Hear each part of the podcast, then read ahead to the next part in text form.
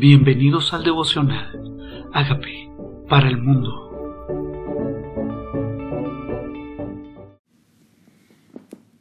Jueces capítulo 7. Gedeón derrota a los madianitas.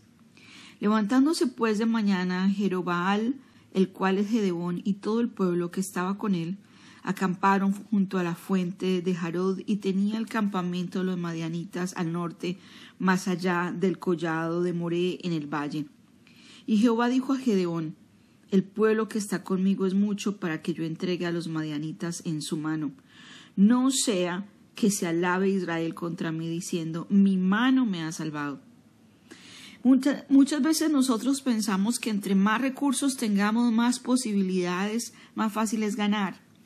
Pero la gloria sería para nosotros mismos. Si Dios no se complace en que nosotros seamos orgullosos de nuestras propias capacidades o destrezas o recursos, habilidades, el Señor no quiere la gloria para Él, que dependamos de Él. Y cuando llegó el momento de que el enemigo acampó al frente, Jehová dijo, el pueblo que está contigo es mucho. Sabían que Dios no necesita que seamos numerosos, ni grandes, ni fuertes. Dios necesita es que dependamos de Él. Él dice, es mucho. Luego va a decir que va a ser su propio brazo el que lo salvó. Ahora pues haz pregonar en oídos del pueblo diciendo, quien tema y se estremezca, madrugue y devuélvase desde el monte de Galal.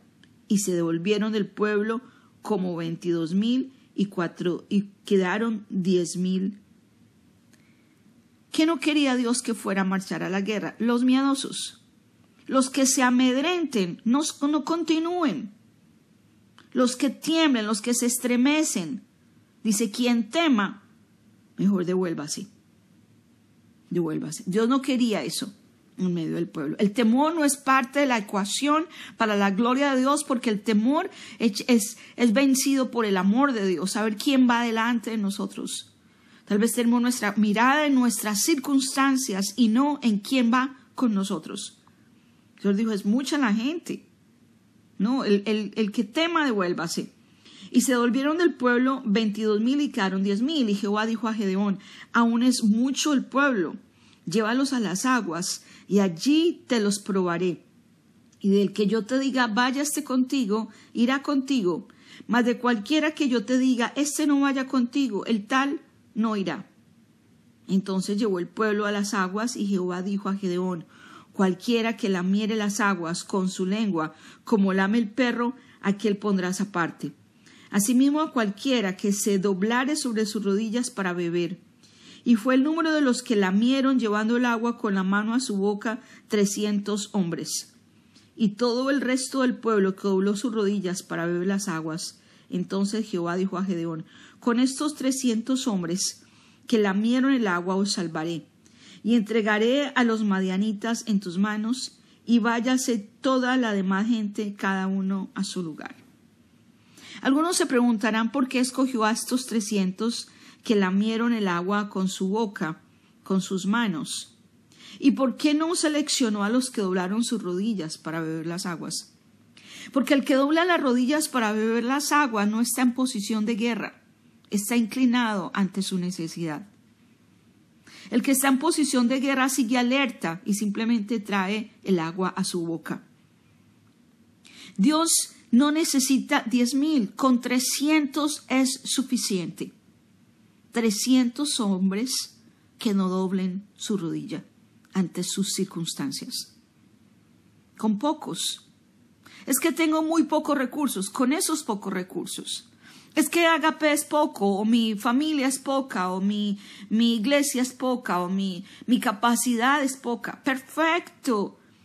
Es que David es pequeño y Goliat es grande. Perfecto. Es que Sara es estéril. Es que la Virgen María nunca ha dado a luz, es virgen. Perfecto. Oportunidad maravillosa para reflejar su gloria. Porque entre más débil seamos, dice el Señor, fuertes somos, y su poder se glorifica es en nuestra debilidad. Con estos trescientos hombres os salvaré y entregaré a los madianitas en tus manos, y váyase toda la demás gente cada uno a su lugar. Y habiendo tomado provisiones para el pueblo y sus trompetas, envió a todos los israelitas cada uno a su tienda y retuvo aquellos trescientos hombres y tenía el campamento de Madián abajo en el valle. Aconteció que aquella noche Jehová le dijo Levántate y desciende al campamento porque yo lo he entregado en tus manos. Dios le habla a, a Gedeón. Y Gedeón es obediente. Y si tienes temor de descender, baja tú con fuera tu criado al campamento, y oirás lo que hablan, y entonces tus manos se esforzarán, te esforzarás y descenderás al campamento. Fueron secretamente Gedeón y su criado. Fueron secretamente. Y lo que escucharon fue esto. Dice, y él descendió con furia a su criado hasta los los puestos avanzados de la gente armada que estaba en el campamento. Y los madianitas, los amalecitas, los hijos del oriente estaban tendidos en el valle como langostas en multitud, y sus camellos eran innumerables como la arena que está en la ribera del mar en multitud. Qué belleza es que no importa si el enemigo es grande, poderoso o mucho. Esto no se trata del tamaño del problema. Esto se trata de quién va con nosotros. Eran grandes, había multitud, tenía muchos camellos. Esas son las circunstancias a las que a veces las personas ponen su mirada, en las circunstancias y no en el Dios grande que tienen.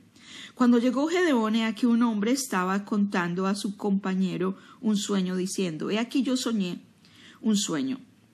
Veía un pan de cebada que rodeaba hasta, rodaba hasta el campamento de Madián y llegó a la tienda y la golpeó de tal manera que cayó y la trastornó de arriba abajo y la tienda cayó. Y su compañero respondió y dijo, esto no es otra cosa sino la espada de Gedeón y de Joás, varón de Israel. Dios ha entregado en sus manos los madianitas con todo el campamento. Que era un sueño, un pan que rodó y movió una estaca hizo que el campamento se cayera. Un pan, un pan pero ese pan que derrumbó el, derrumbó el campamento para estos que estaban interpretando su propio sueño decían, eso es Gedeón, eso es Gedeón. No importa tu tamaño, no importa si es uno solo. Ellos dijeron, la mano de Dios está con él y va a derribar todo el campamento. Cuando Gedeón escuchó el relato del sueño y su interpretación, adoró, adoró. ¿Había ganado ya la batalla? No, no, no. Pero Dios lo mandó a que escuchara este sueño. Y Gedeón entendió que efectivamente Dios iba a entregar el campamento en su mano y adoró. Cuando tú estás convencido de lo que Dios va a hacer en tu vida, adoras, alabas, agradeces, bendices y exaltas su nombre al Dios que se merece la alabanza. La respuesta aún no ha llegado, pero esta es una adoración en fe. Esta es una adoración de fe, esta no es una adoración, Señor, pobre de nosotros. No, no, no, no.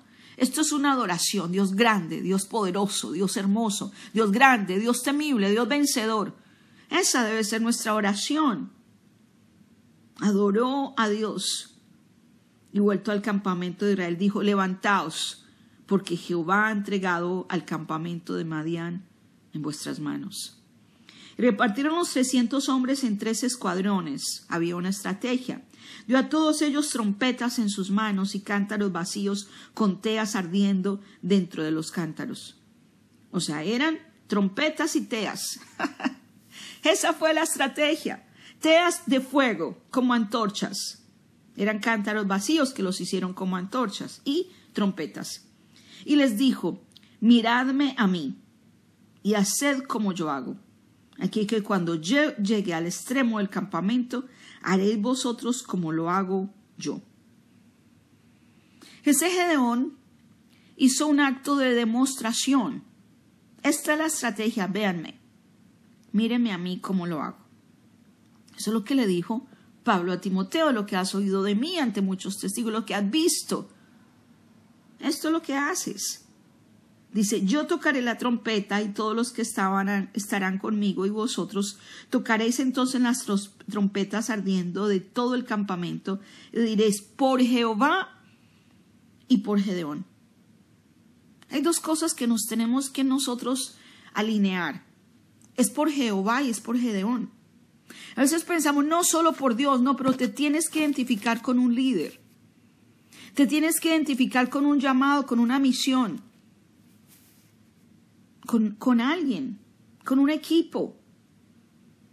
Ellos se identificaron con Dios y con Gedeón. No importa si eran pocos, no importa si el enemigo es grande. Ellos dijeron, por Jehová y por Gedeón. De pronto tú también puedes decir, por Dios y por mi familia, voy a luchar. Por Dios y por el llamado que me entregó.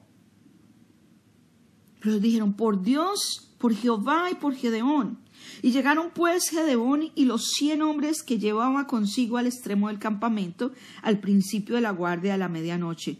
Cuando acababan de renovar las cantinelas y centinelas y tocaron las trompetas, quebraron los cántaros que llevaban en sus manos, y los tres escuadrones tocaron las trompetas y quebraron los cántaros, tomaron en la mano izquierda las seas y en la mano derecha trompetas con que tocaban y gritaron, por la espada de Jehová y de Gedeón. Quiebro el cántaro, sonó la trompeta se asustaron.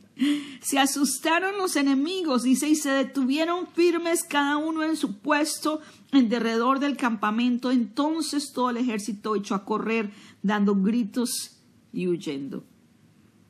¿Sabía que el enemigo, el enemigo tiene temor del Dios que tú tienes? ¿Saben que el enemigo sabe que Dios es más grande que ellos? ¿Sabe que Satanás ya sabe que Dios fue, que Dios lo venció, que Jesucristo lo venció en la cruz? sabe que cuando el enemigo mira a Jesús le dice, ¿qué tienes conmigo? Y huye. El enemigo sabe quién es el Dios que tenemos. Lo grave es que nosotros no sepamos quién es el Dios que tenemos. Porque aquí el enemigo cuando vio a Gedeón salió corriendo, huyó. Cuando vio los trescientos hombres, cuando escuchó la trompeta. Y Jehová puso la espada de cada uno contra su compañero en todo el campamento. Los 300 hicieron la tarea, dice, los 300 tocaban trompetas. No era un día, uno, otro día con ánimo, el otro dijo, no, hoy no tengo ganas. No, los 300 obedecieron, siguieron las instrucciones, imitaron a Gedeón. ¿Y qué pasó? Pues los enemigos se mataron unos a otros. No, ellos no tenían ni siquiera espada, tenían teas con fuego y trompeta. Ese es pensado, no, pero no tengo las herramientas, no tengo los recursos, no tengo la manera. Dios no necesita eso de ti. Necesita que obedezcas. Los trescientos tocaron las trompetas, Jehová puso la espada de cada uno contra el compañero en todo el campamento, y el ejército huyó hasta Betzita en dirección de Cerera y hasta la frontera de Abel Mejola en Tabat, y juntándose los de Israel, de Neftalí, de Aser y de todo Manasés, siguieron a los madianitas. Gedeón también envió mensajeros por todo el monte de Efraín diciendo, descended al encuentro de los madianitas y tomad los vados de Betbara y del Jordán antes que ellos lleguen. Y juntos todos los hombres de Efraín tomaron los vados de Betbara y del Jordán. Y tomaron a dos príncipes de los madianitas, Oreb y Seb, y mataron a Oreb en la peña de Oreb, y Seb lo mataron en el lagar de Seb. Después que siguieron los madianitas, trajeron las cabezas de Oreb y de Seb a Gedeón al otro lado del Jordán. Sí, el enemigo lo mataron, le cortaron la cabeza. A veces pensamos, ¿y con qué? Ellos tenían sus propias espadas en su mismo lugar, con sus mismas estrategias. En la misma peña de ellos, en el mismo lagar del enemigo. Sí. Con sus mismas estrategias murieron. Dios los hace caer en sus propias trampas, en sus propias maneras. Nosotros lo único que tenemos que hacer es obedecer a lo que Dios dice que hagamos, seguir las instrucciones que Él quiere que sigamos. Jehová por Jehová y por Gedeón. Es identificarnos con una misión, con un propósito. Esa es la manera de ganar.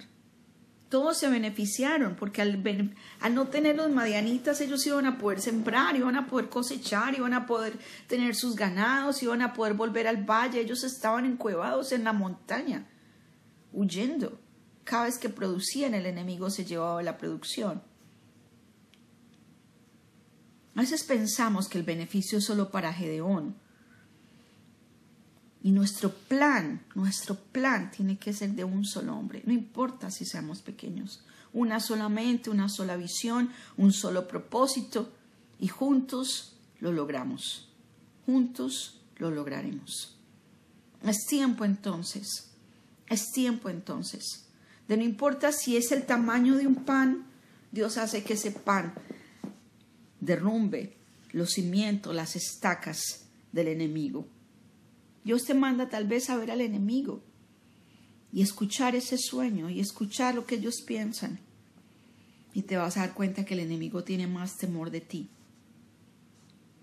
Dios quiere que entienda que el enemigo es pequeño, que luce grande, que pero no es tan grande como Dios. Mi Padre que me las dio es mayor que todos, dijo Jesús, y nadie las puede arrebatar de la mano de mi Padre. ¿Qué tal si le decimos, Señor, perdónanos por temer? Tú no quieres, yo no me quiero devolver, yo quiero ser de los que tú cuentas conmigo para tus planes.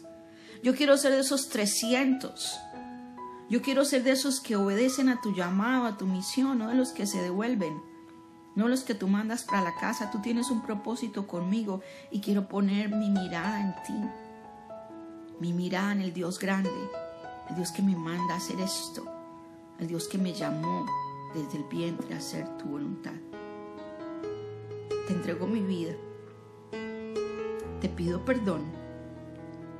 Te pido perdón por olvidárseme a veces de qué tamaño eres tú. Y que no se trata del cómo. El cómo es tu tarea. ¿Cómo vas a vencer el enemigo? ¿Cómo va a? ¿Cómo hacer esto si no conozco a Aarón? Ese cómo no, le no nos toca a nosotros. Nos toca es obedecer. Ser llenos de su espíritu como Gedeón. El Señor, aquí estoy.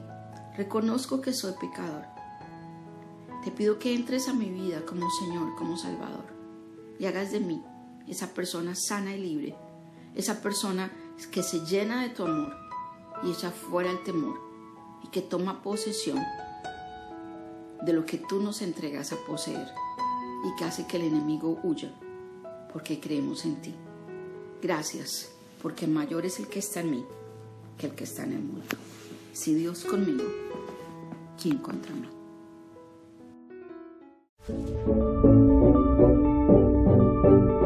Amigos, queremos que usted sea parte de esta obra que estamos haciendo a través de Agape para el Mundo y que este mensaje de Jesús llegue hasta la última de la tierra. Si quieres donar en nuestra página web puedes hacerlo en agapeparalmundo.org o también a través de Cele en agapeoficial.gmail.com. Dios bendiga tu generosidad.